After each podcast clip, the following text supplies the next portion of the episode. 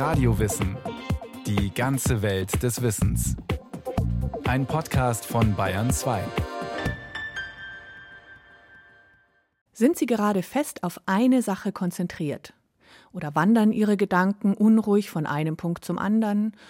Oder vielleicht haben Sie sich ja auch gerade in einen meditativen Zustand versenkt, ruhig, gelassen, achtsam.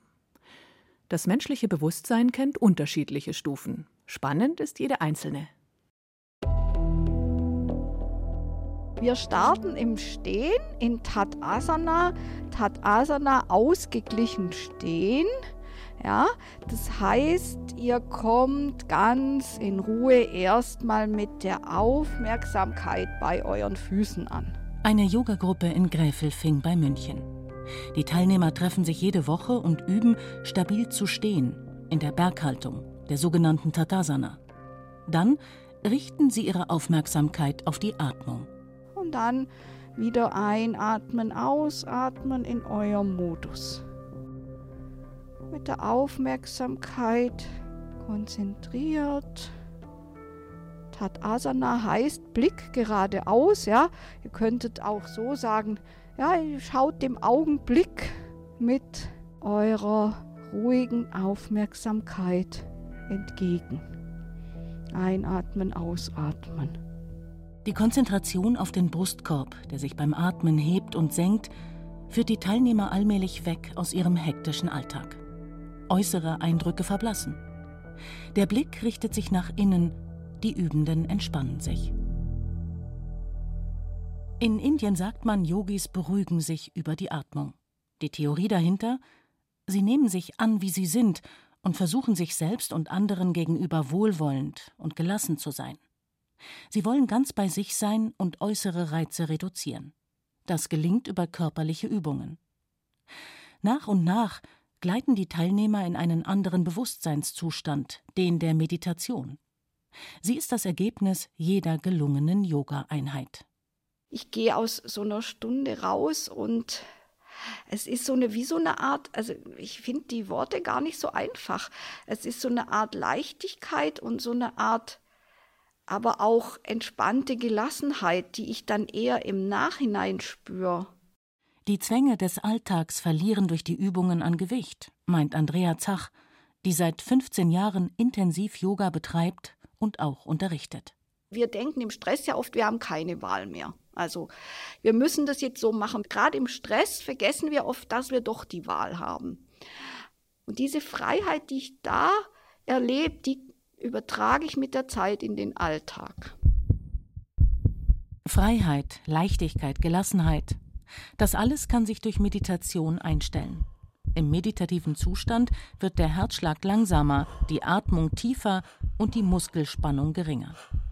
Das ist auch neurologisch messbar. Hirnwellen verändern, das zeigt das EEG, die elektrische Aktivität des Gehirns. Martin Keck, Direktor der Klinik am Max-Planck-Institut für Psychiatrie in München, erklärt den Übergang vom Wachzustand zur Meditation. Da treten bestimmte Wellen, die Gamma-Wellen, verstärkt auf. Die zeigen uns, jetzt ist dieser Zustand erreicht. Und wenn jemand regelmäßig meditiert, wie zum Beispiel buddhistische Mönche oder wenn jemand Achtsamkeit therapeutisch regelmäßig anwendet, dann kann man sogar in der Gehirnstruktur Veränderungen nachweisen. Das heißt, wichtige Hirnregionen wie der Hippocampus, die Insel oder das Stirnhirn, der präfrontale Kortex, nehmen zu. Konkret nimmt vor allem die Dichte der Nervenzellen zu. Das erleichtert das Lernen. Auch das Gedächtnis vergrößert sich, sowie die Fähigkeit, Stress abzubauen und Gefühle zu regulieren. Mediziner nutzen die Meditation deshalb auch als Therapieform. Depressive Patienten lernen beispielsweise bei der sogenannten Mindfulness-Based Cognitive Therapy, also der achtsamkeitsbasierten kognitiven Therapie, Selbstbeobachtung und Entspannung. Dazu gehört, konzentriert bei einer Sache zu bleiben und störende Gedanken zwar wahrzunehmen, aber nicht zu bewerten. Das ist gar nicht so trivial, wie es sich anhört.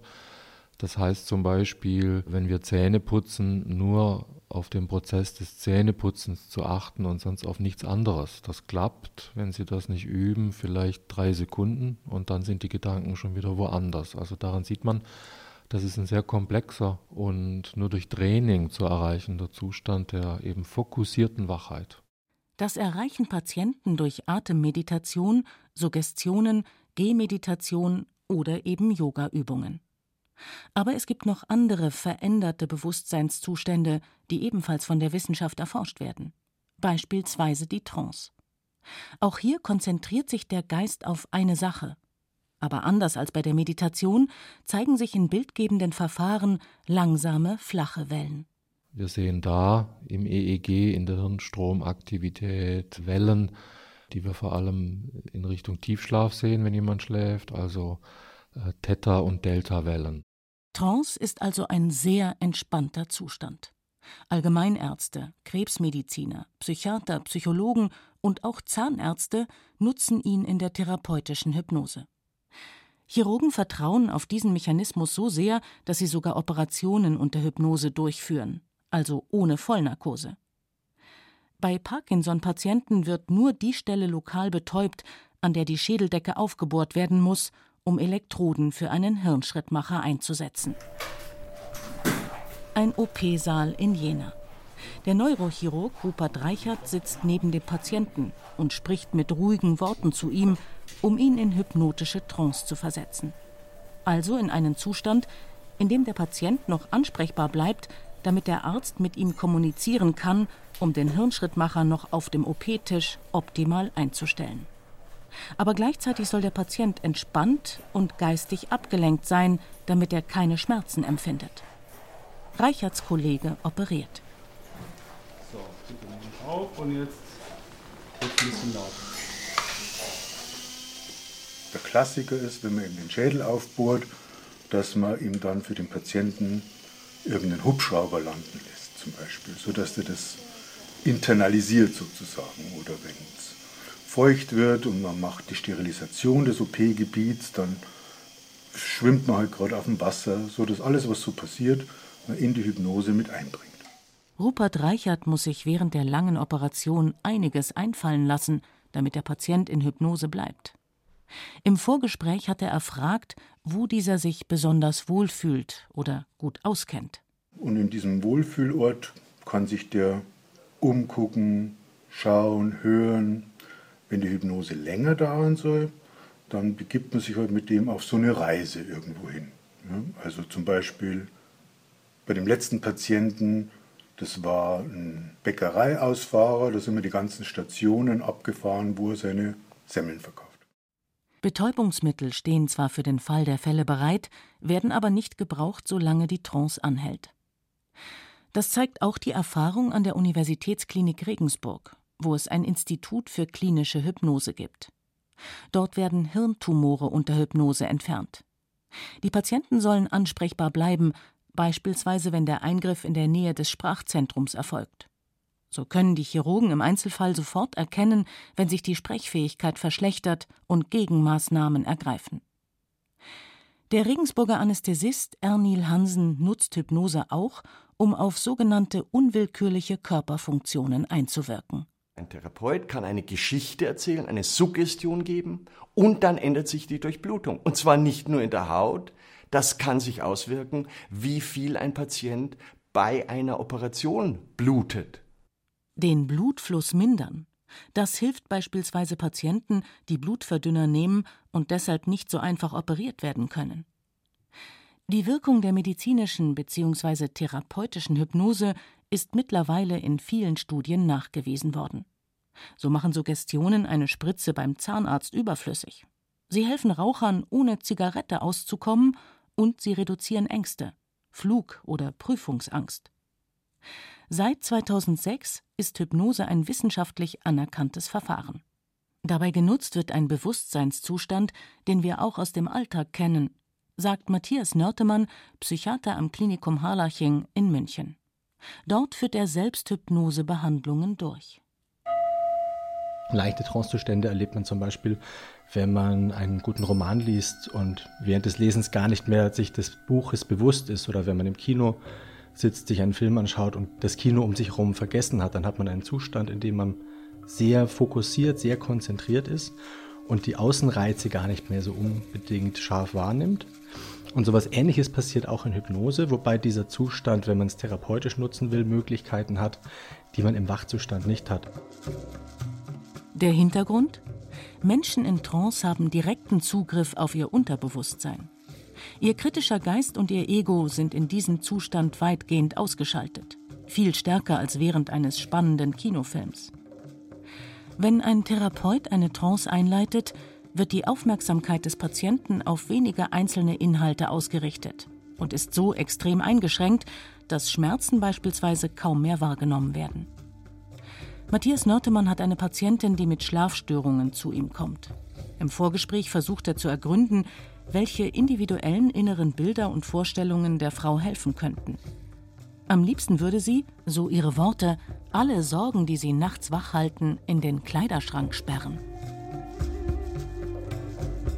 Sie sitzt reglos und schlaff auf einem bequemen Sessel, die Augen geschlossen, aber nicht wirklich schlafend, was sich unter anderem dadurch zeigt, dass sie in der Lage ist, auf Fragen des Hypnotherapeuten zu antworten. So als könnten sie abends die wichtigen Themen des Alltags sorgfältig in den Schrank legen, ganz ordentlich und gut verräumt.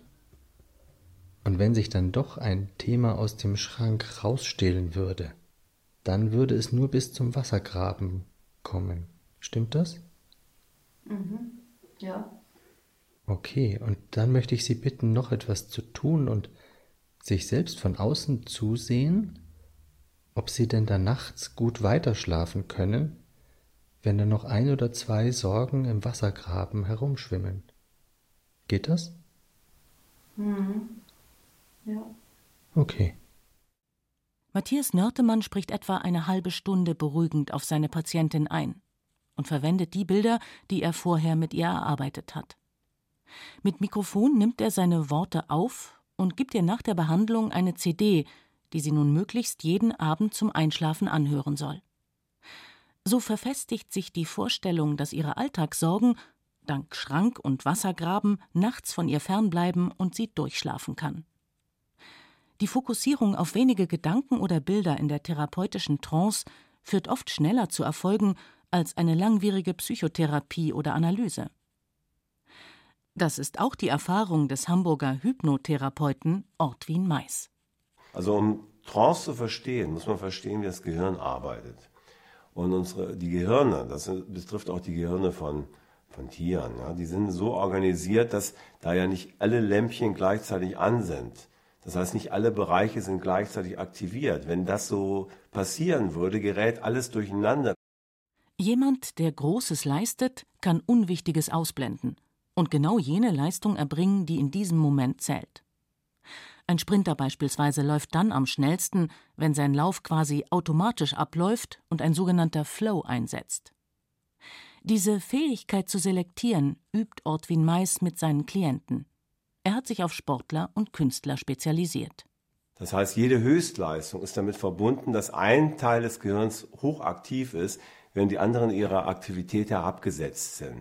Mit anderen Worten kann man sagen, Höchstleistungen sind ohnehin Trancezustände.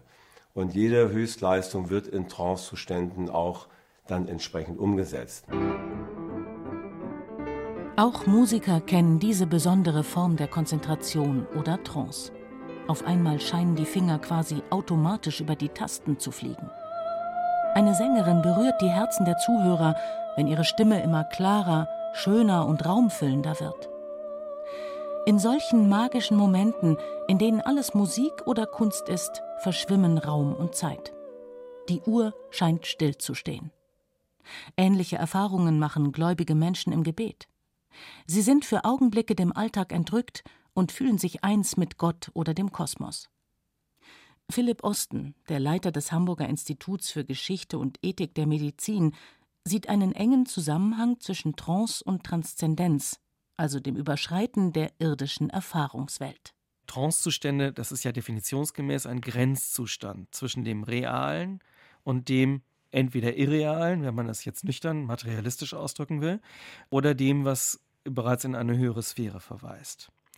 Und wenn man sich Liturgien anguckt von religiösen Handlungen, wenn man sich unterschiedliche Verfahrensweisen, Aberglauben und viele andere Aspekte von Religionsausübung anguckt, spielt natürlich Trance da eine ganz große Rolle.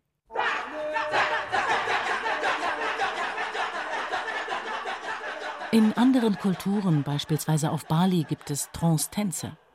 Durch immer gleiche Trommelrhythmen und manchmal auch durch bestimmte Atemtechniken, wie zum Beispiel Hyperventilation, geraten die Tänzer dabei in Ekstase. Sie sind nicht mehr ansprechbar und scheinen eins zu sein mit der Musik und Bewegung. Auch Schamanen pflegen solche Ekstasetechniken, die sie in einen außergewöhnlichen mentalen Zustand versetzen.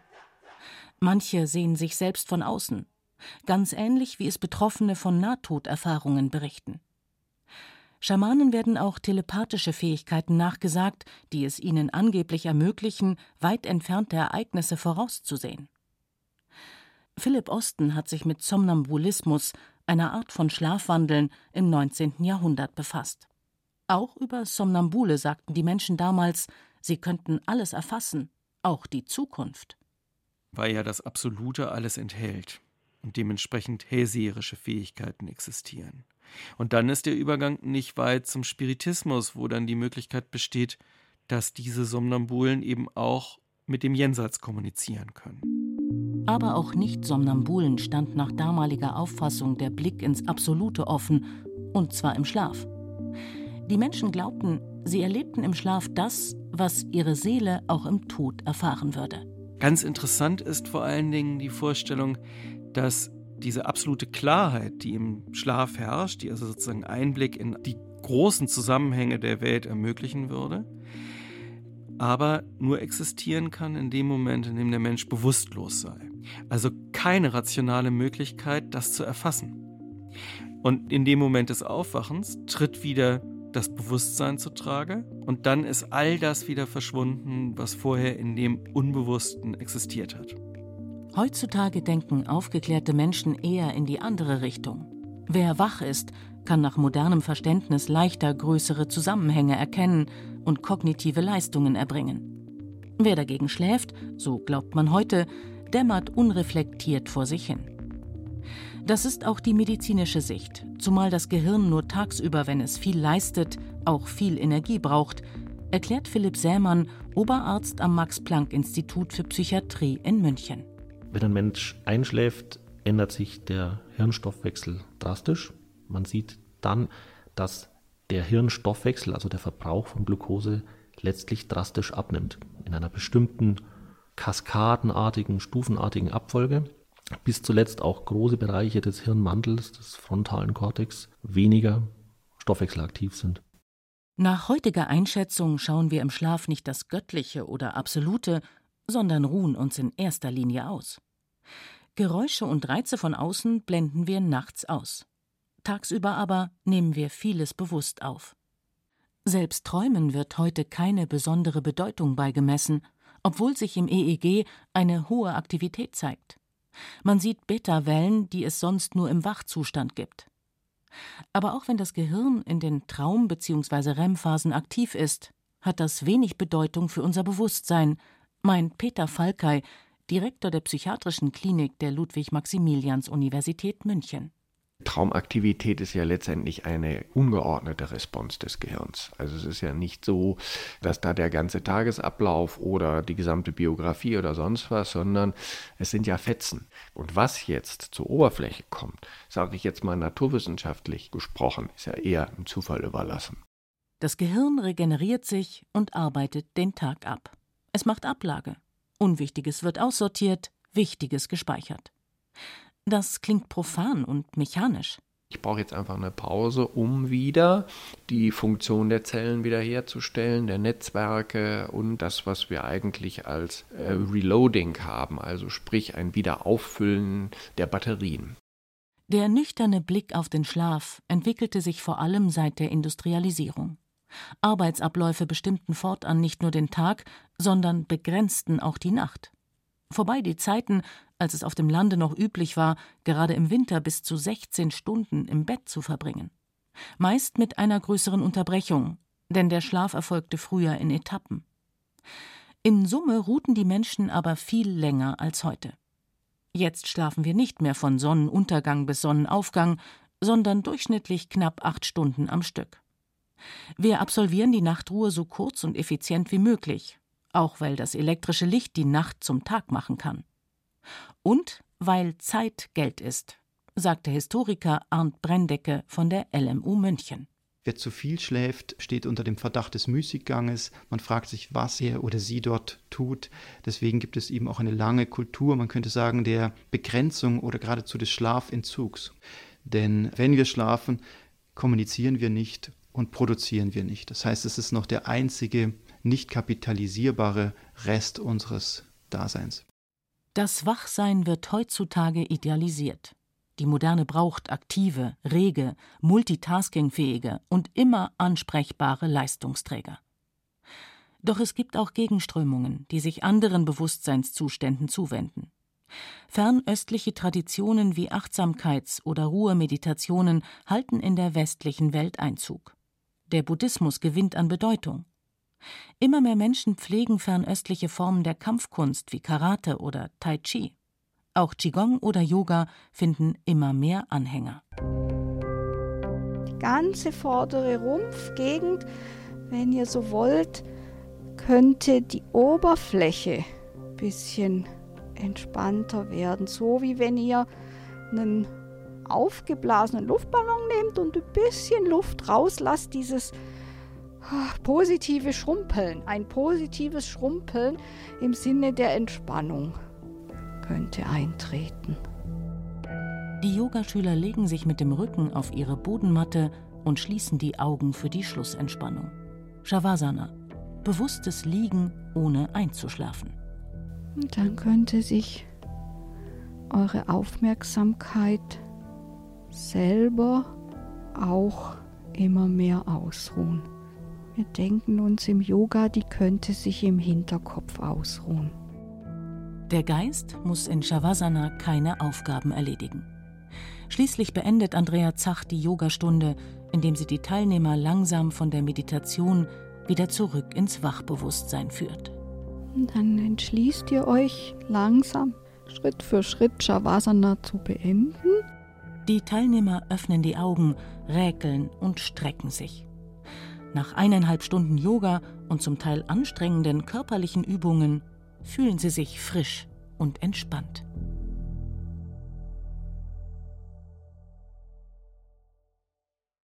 Sie hörten Stufen des Bewusstseins. Trance, Meditation, Schlaf, Hypnose von Veronika Bräse. Sprecherin Katja Amberger. Ton und Technik Regina Stärke. Regie Dorit Kreisel. Eine Sendung von Radio Wissen.